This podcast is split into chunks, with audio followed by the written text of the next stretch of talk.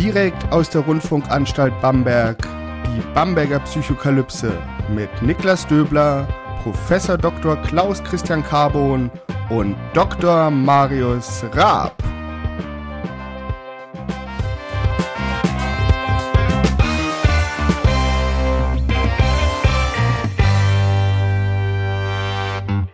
Herzlich willkommen zur Bamberger Psychokalypse. Mein Name ist Niklas Döbler. Ich bin Psychologe und wissenschaftlicher Mitarbeiter am Lehrstuhl für Allgemeine Psychologie und Methodenlehre. Und wie immer mache ich diesen Podcast nicht alleine, sondern mit meinen zwei wunderbaren Kollegen Dr. Marius Raab und Professor Dr. Klaus Christian Carbon. Servus, hallo. Servus, hallo. Hallo.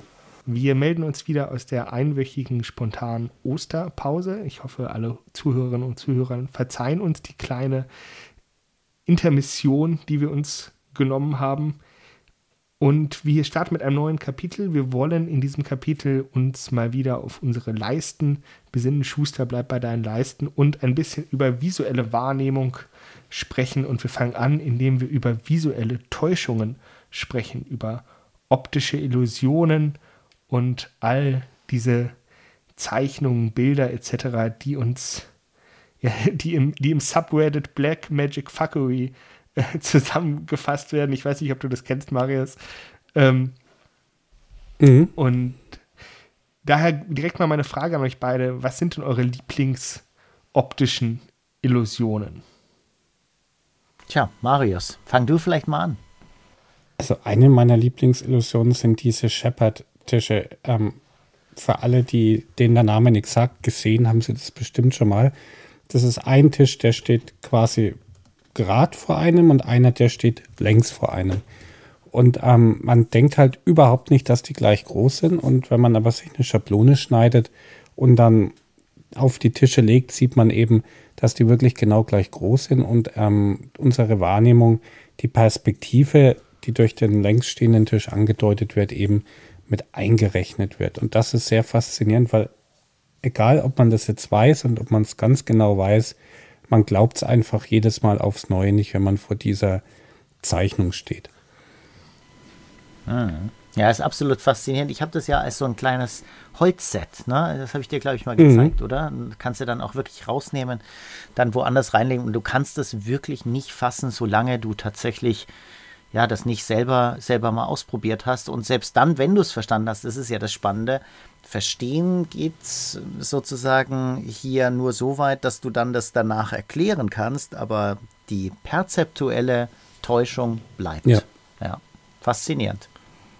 Klaus? Ja, meine ähm, persönlich spannendste ist tatsächlich eine ganz, ganz einfache, die ich mal dokumentiert habe vor naja, vielleicht vor fünf, sechs, sieben Jahren, ähm, die Folded, wie habe ich sie genannt? Folded, Folded Page wahrscheinlich Illusion. Ich weiß es nicht. Also Täuschung, Täuschung. Im Deutschen sollte man Täuschung sagen, im Englischen ist es eine Illusion. Ähm, und die geht ganz einfach. Man nehme einfach ein DIN A4-Blatt und falte es. Und zwar genau in der Mitte. Damit ein DIN A5-Blatt draus wird. Man kann natürlich auch ein DIN A5-Blatt nehmen. Dann nimmt man ein zweites DIN A4-Blatt und vergleicht einfach mal die Größen. Und zwar, indem man das eine, das kleinere Blatt, das DIN A5-Blatt, einfach in die Mitte vom großen legt. Also die Längskanten an die Längskanten und ähm, die, ähm, die Querkante an die Querkante. Ähm, äh, und wenn man das tatsächlich mal macht und einfach mal sich überlegt, was für eine Größe das einnimmt, sagen die meisten Leute, dieses kleinere Stück Papier, das hat ungefähr so 70 Prozent des Großen. Ungefähr. Das ist natürlich eine komische Sache, weil wir wissen ja eigentlich, dass ein DIN A5 genau die Hälfte von DIN A4 ist. Und das wird einem erst dann klar, wenn man tatsächlich diese eine Kante, nämlich die lange Kante des kleinen Stücks Papier, auf die kurze Kante dreht, mit einem Mal, ich habe das mal als geometrisches Kürzen bezeichnet, wenn man also eigentlich nur noch die Aufgabe hat, die eine Seite mit der anderen Seite zu vergleichen und nicht mehr eine Fläche mit einer Fläche. Und da wir das also tatsächlich überhaupt nicht können, diese zwei Flächen miteinander zu vergleichen, bin ich zum Schluss gekommen, dass wir prinzipiell keine Flächen tatsächlich abschätzen können, adäquat. Und das ist eine ziemlich irre Schlussfolgerung eigentlich, weil bisher war eigentlich immer Legis Arte, dass wir als Erwachsene auch Volumen tatsächlich ganz gut einschätzen können. Kinder können das nicht, das entwickelt sich aber immer weiter. Piaget hat es beispielsweise in den 50er Jahren so ähm, vorhergesagt oder als Modell genommen. Und was wir eben hier gezeigt haben, ist, dass man noch nicht mal Flächen einschätzen kann. Das Einzige, was man machen kann, ist tatsächlich Strecken miteinander vergleichen, wenn sie nicht groß genug sind, äh, damit wir sie, also muss man immer noch überblicken können. Und was ich damit zeigen kann, ist tatsächlich mit so einer ganz primitiven, also meine primitivere Täuschung gibt es eigentlich nicht. Wenn man es selber ausprobiert, ist es aber eine schlagende äh, Täuschung. Ähm, kann man unglaublich weitreichende ja, Schlussfolgerung ziehen. Und das begeistert mich an dieser primitiven, einfachen Täuschung. Meine Lieblingsillusionen sind in einem Buch, was ich gerade hervorgezogen habe. Ich weiß nicht, ob ihr es kennt, Klaus vielleicht schon. Das magische Auge. Und ähm, das hat mich als Kind total fasziniert. Ich, ich beschreibe das mal für die Zuhörer. Es besteht aus verschiedenen Seiten und auf jeder dieser Seiten sind ja geometrische Formen ohne irgendeine Bedeutung. Oder ich habe hier ganz viele Schmetterlinge vor mir. Manche Bilder sehen aus wie vielleicht eine moderne, abstrakte Kunst.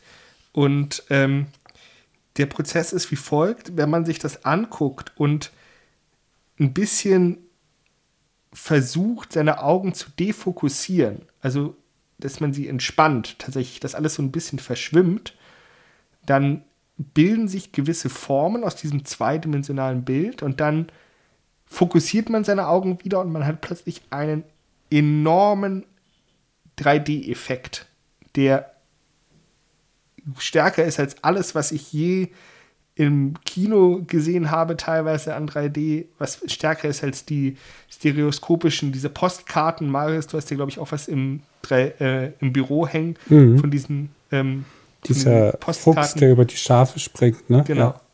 Ähm, also es ist wirklich gigantisch und ich habe mich immer gefragt, wie funktioniert das? Und dann sind wir auch beim Thema der heutigen Folge und was sagt es uns mhm. über unsere visuelle Wahrnehmung. Ja, Klaus, wie funktioniert das? Also erstmal, die tolle Geschichte dabei ist, ähm, das äh, beruht auf der Theorie der Autostereogramme. Eine Theorie, die von Bela Julesch ähm, entwickelt worden ist. Und das Tolle ist, das magische Auge ist im Prinzip eine Weiterentwicklung von diesen Autostereogrammen, die ich gleich erklären werde. Und diese Mage, das magische Auge, das Naked Eye oder wie es auch immer genannt wird, ähm, ist eine Erfindung von Christopher Tyler, einem guten Freund von mir, ähm, der in San Francisco lebt und den ich auch mindestens einmal im Jahr tatsächlich treffe, ähm, äh, weil wir dann auf Kongressen zusammenkommen oder eben in seinem Labor zusammenkommen, weil wir eben sehr, sehr intensiv miteinander arbeiten. Und ähm, das ist eine sehr, sehr ähm, spannende Sache, weil man eben tatsächlich mit diesem auch hier wieder einem relativ einfachen oder überzeugenden Effekt wahnsinnige Ableitungen treffen kann. Das Autostereogramm funktioniert folgendermaßen. Wir haben zwei Augen, die einen gewissen Abstand haben, so 6,3 Zentimeter Abstand im Schnitt. Und wenn wir tatsächlich eine, diese sogenannte Disparität ähm, dieser, dieser Unterschied, dieser leichte räumliche Unterschied, ähm, der bildet sich natürlich ab, wenn du eine Sache weit entfernt betrachtest, ganz, ganz weit entfernt, dann macht es keinen, ähm, dann hat das keine Bedeutung, weil es einfach zu weit entfernt ist. Wenn es ganz, ganz nah ist, dann ist das auch problematisch. Aber wenn es eben in so einem normalen Abstand ist ähm, von unserem ja, sozialen Distanzen, so ein, zwei Meter, da ist es eben besonders stark. Ähm, nämlich, wenn wir einen leichten Versatz haben auf der horizontalen, es geht nur um die horizontale, weil die Augen eben auch in einer horizontalen Linie an, ähm, nebeneinander äh, liegen, dann haben wir spezielle Zellen, die tatsächlich diesen Versatz berechnen können und zurückrechnen können als ein dreidimensionales Signal, beziehungsweise sie können ein Signal geben, das ist eben die Vorbedingung für ein dreidimensionales Signal, ähm, dass eben ein bestimmter Gegenstand charakteristisch versetzt ist, das kompatibel ist mit unserem Augenabstand. Und dann wird es als dreidimensional interpretiert. Das ist tatsächlich das Magische an diesem magischen Auge. Und das kannst du selber konstruieren, das kann man ganz einfach selber konstruieren. Wenn du jetzt einfach dir mal anschaust, du nimmst irgendein Rauschmuster, also wirklich ein komplettes Rauschmuster, machst einfach nur schwarz-weiße Punkte und äh, wechselst die immer wieder äh, zufällig ab. Und das ergibt natürlich keine, ähm, hat keine Bedeutung. Für das linke und für das rechte Auge stellst du exakt das Gleiche. So, jetzt wird natürlich werden die Zellen, Zellen sagen, da gibt es keinen Versatz, also ist da auch nichts Dreidimensionales drin.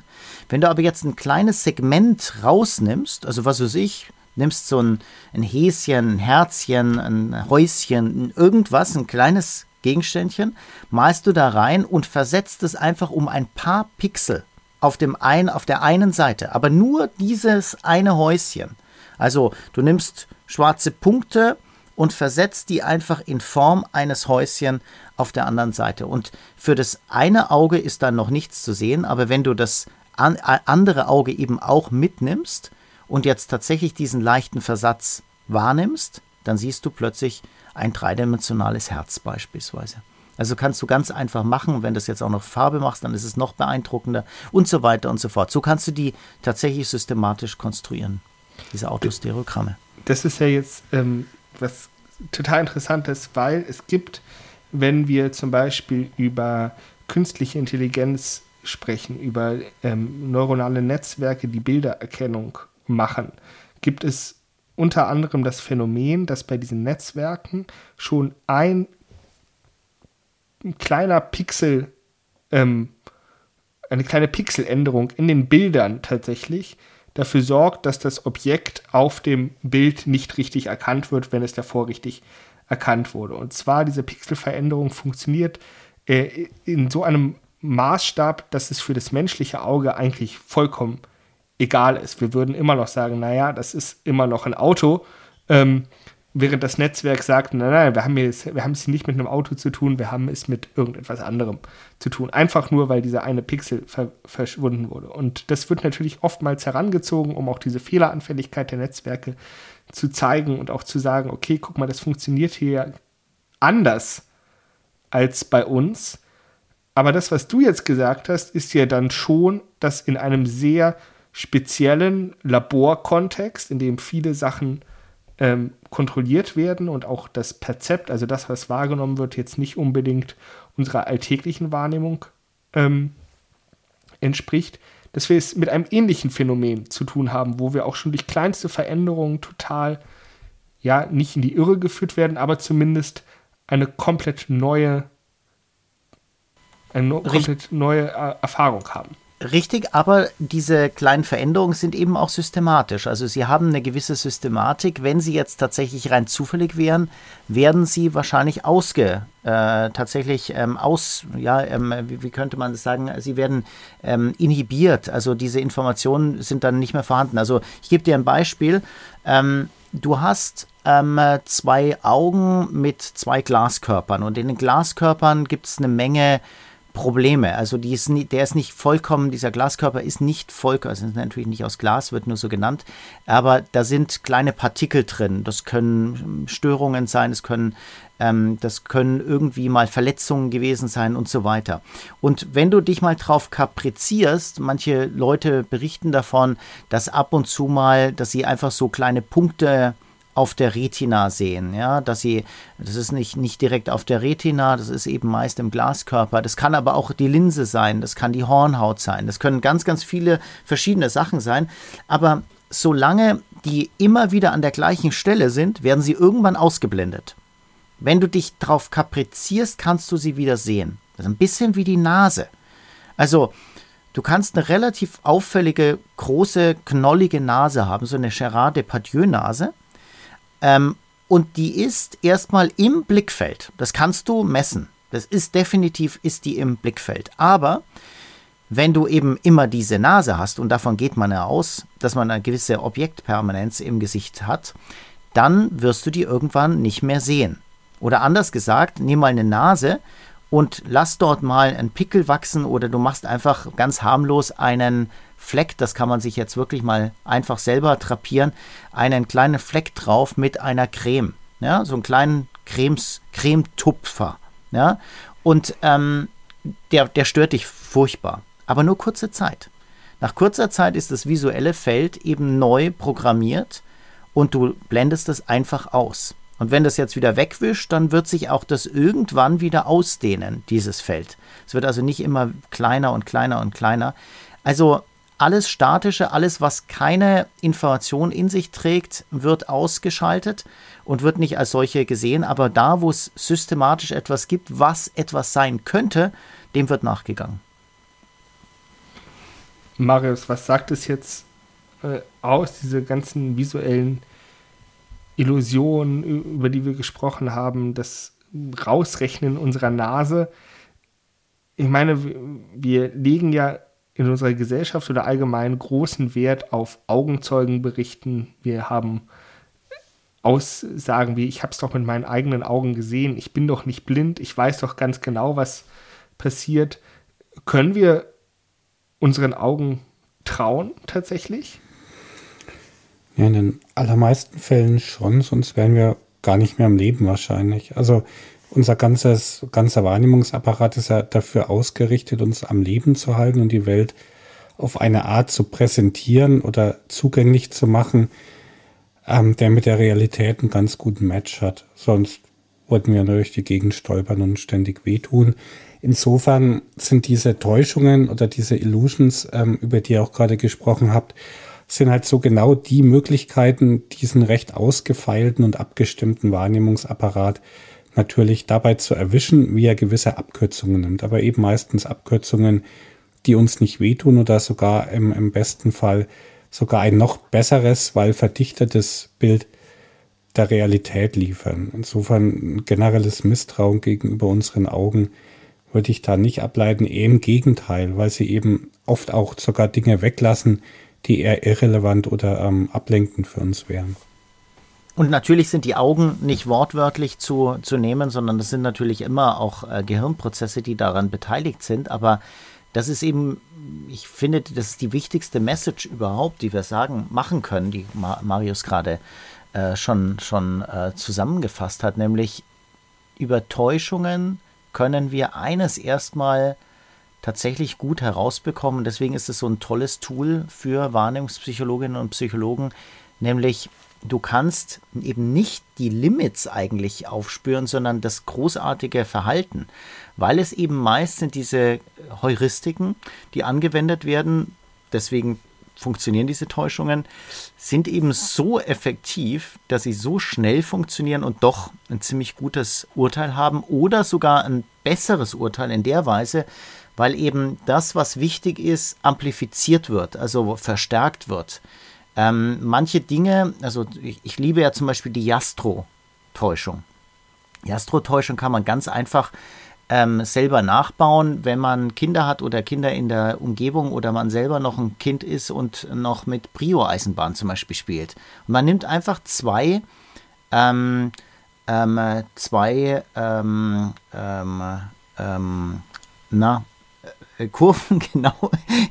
ich wollte gerade sagen krumme, krumme Schienen, ähm, genau, Kurven, kurvige Schienen und zwar natürlich exakt gleiche, die kann man ja übereinander legen, kann, da kann man das aus, ausprobieren, ob das wirklich stimmt.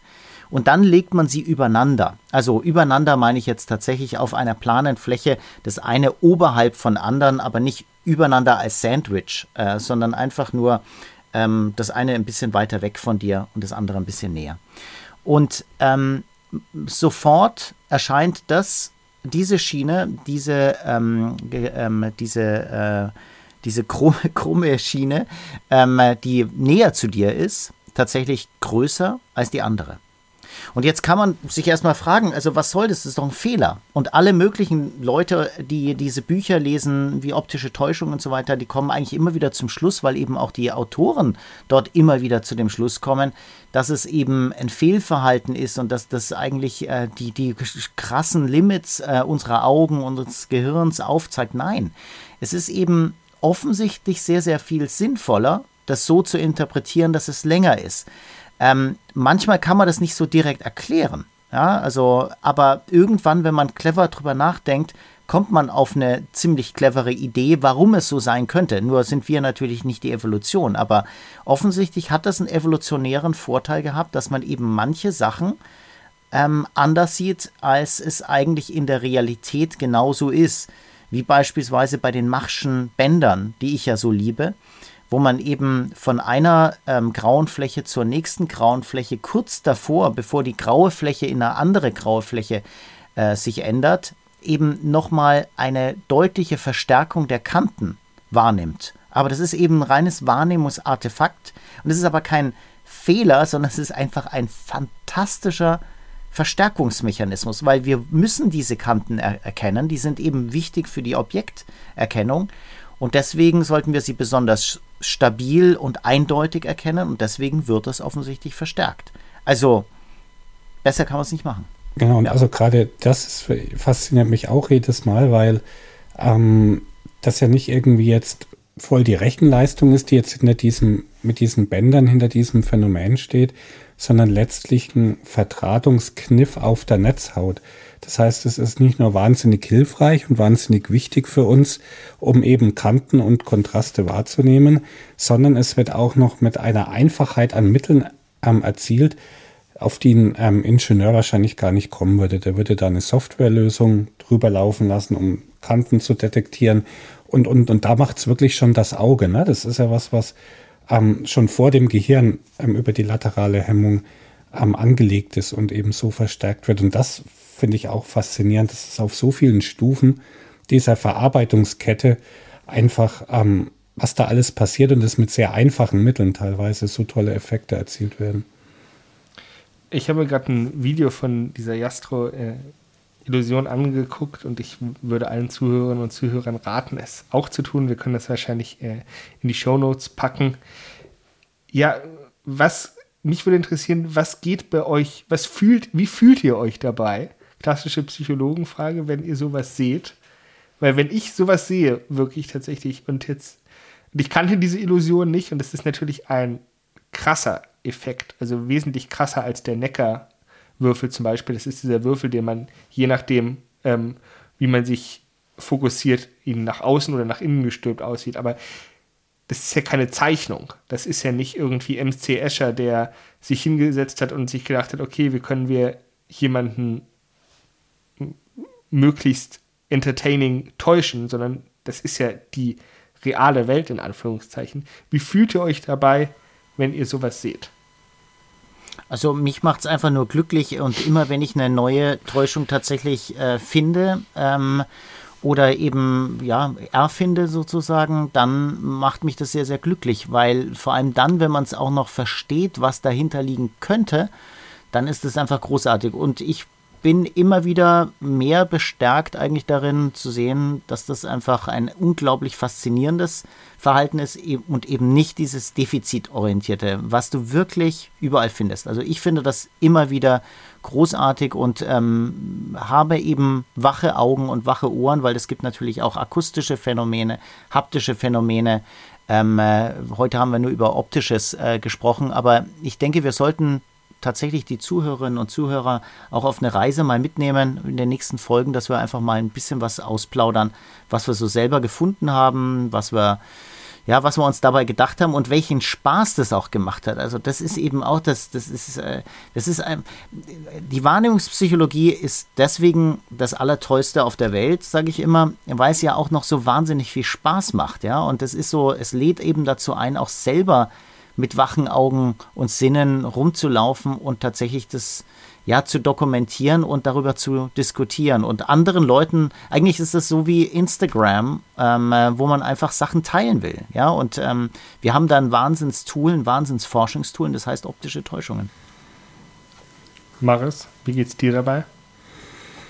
Ja also ich glaube was mich am meisten dabei fasziniert ist dass solche ähm, Täuschungen einem auch klar machen, dass in unserem Kopf eben ganz verschiedene Prozesse gleichzeitig ablaufen und selbst wenn ich weiß, was in einem anderen Prozess passiert, das den eben nur teilweise gar nicht kümmert oder beeinflusst, wie eben mit diesen Tischen, ich, ich weiß es genau, dass sie gleich groß sind, aber ich sehe es einfach nicht. Und ich kann mich auf den Kopf stellen, ich sehe es immer noch nicht.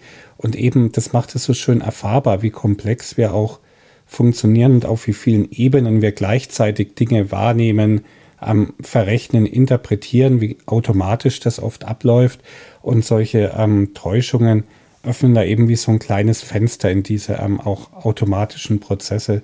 Und das fasziniert mich da am meisten. Ja. ja. Und, und ich finde es eben so faszinierend, wie viele Menschen vollkommen diese, diese Täuschungen unbeachtet lassen. Also es fällt ihnen gar nicht auf. Das ist zum Beispiel, äh, das kann man ja nachlesen, wir können das Paper ja mal reinstellen mit dieser Folded ähm, Paper Illusion oder wie auch immer die heißt. Ähm, die habe ich als Jugendlicher habe ich, die, äh, habe ich die bemerkt und zwar in einem Fotoladen. Früher gab es noch Fotoläden und ähm, du musstest ja dann dir musste angeben, welche ähm, welche Abzügegröße du haben wolltest. Und da gab es früher, das war so ein Standardformat, 13 x 18, das war sehr teure Abzüge schon. Dann gab es aber auch 13 x 9, das war so ein Standardformat eigentlich. Und ähm, da hat sich bitterböse vor mir ein, ein Herr, ein Kunde beschwert bei dem Fotomenschen und hat gesagt, es kann doch nicht wahr sein, warum kosten denn diese 13 mal 18 so viel mehr? Und dann sagt er, naja, das ist ja gar nicht so viel mehr, was weiß ich, die kosteten eine Mark und die anderen kosteten 60 Pfennig oder irgend sowas. Ja, also die waren damals noch viel, viel teurer als heute. Ähm, und dann sagt er, aber das ist ja nur ganz bisschen größer.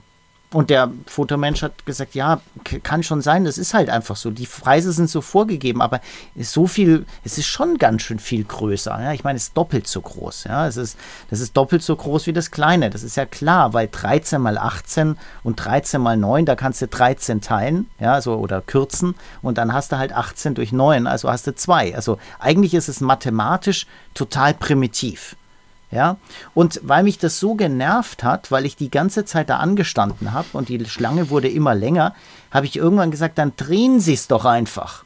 Und dann drehte der das auf diese eine Kante, so wie ich es vorhin beschrieben habe. Das kann man in dem Artikel schön nachlesen, da wird das gezeigt. Und wirklich zwei erwachsene Menschen, ich war vielleicht, weiß nicht, 16, 17 Jahre alt, zwei erwachsene Menschen habe ich vollkommen blaff gemacht. Und die haben wirklich, die haben wirklich gesagt, hä? Das gibt's doch gar nicht. Das ist ja genau das Doppelte und das andere ist genau die Hälfte von dem Großen. Sag ich, ja, natürlich.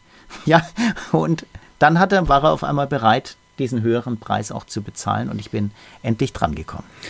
Ich glaube, ein Phänomen im Alltag, wo wir das auch alle gar nicht auf dem Schirm haben, ist Pizza. Ne, dass ja. eine Pizza, die ähm, nur wenige Zentimeter größer ist im Durchmesser, mhm. ganz massiv von der Fläche größer ist. Also jeder, der schon mal ähm, ne, Pizza nachgerechnet hat, weiß, dass zum Beispiel eine 24 Zentimeter Pizza ähm, ist fast, ähm, also eine 30 Zentimeter Pizza ist ungefähr ein Drittel größer als eine 24 Zentimeter Pizza, aber eben nur wenige Zentimeter mehr Durchmesser. Und ähm, das ist uns auch so gar nicht im Alltag irgendwie plausibel. Ja. Wenn wir es nachrechnen, verstehen wir das.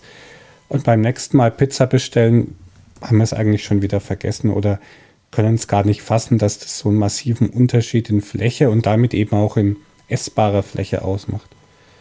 Ja, tatsächlich, als ich mal, ich weiß nicht, äh, müsste meinen ersten Semestern gewesen sein, habe ich mal Pizza bestellt und ich wollte dann wissen, was ich denn, welche die größere Pizza ist, die Familienpizza oder halt die, ah.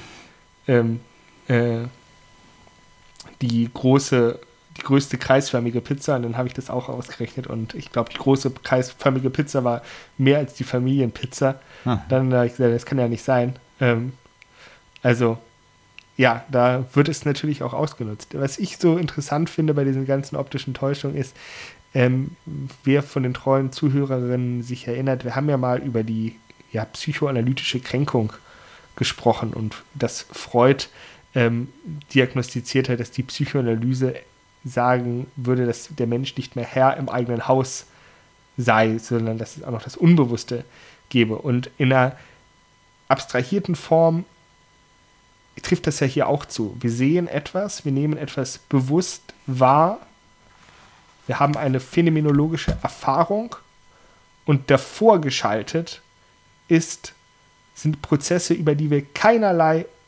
Auskunft geben können. Wir können sie vielleicht ein bisschen, manchmal können wir sie steuern, wie beim Neckarwürfel, dass wir uns, wenn wir uns, je nachdem, wie wir uns konzentrieren, dass er anders aussieht, aber wir sehen halt, was wir sehen und wir wissen, dass es falsch ist und wir sehen es trotzdem weiter. Und das hm. finde ich so spannend. Absolut. Dann bedanke ich mich bei euch, bedanke an alle Zuhörerinnen und Zuhörer. Wir hören uns nächste Woche. Und wenn ihr ein tolles wahrnehmungspsychologisches ähm, ja, Phänomen mal wahrgenommen habt, dann schreibt uns gerne kontakt at bamberger-psychokalypse.de und wir würden uns freuen, dem Ganzen dann auf den Grund zu gehen. Bis dahin. Und das, tschüss. Genau, und das wollte ich auch noch sagen, bevor ich auch Ciao sage. Das freut mich immer wahnsinnig. Ich kriege oft äh, Zuschriften von Ex-Studierenden und so weiter, von Kolleginnen und Kollegen, die einfach sowas mitteilen und das ist einfach, es macht so einen Spaß, wenn die Leute selber da mitbrennen. Danke. Ciao, ciao. Ade. Das war die Bamberger Psychokalypse mit Niklas Döbler, Professor Dr. Klaus Christian Carbon und Dr. Marius Ra. Bis zum nächsten Mal.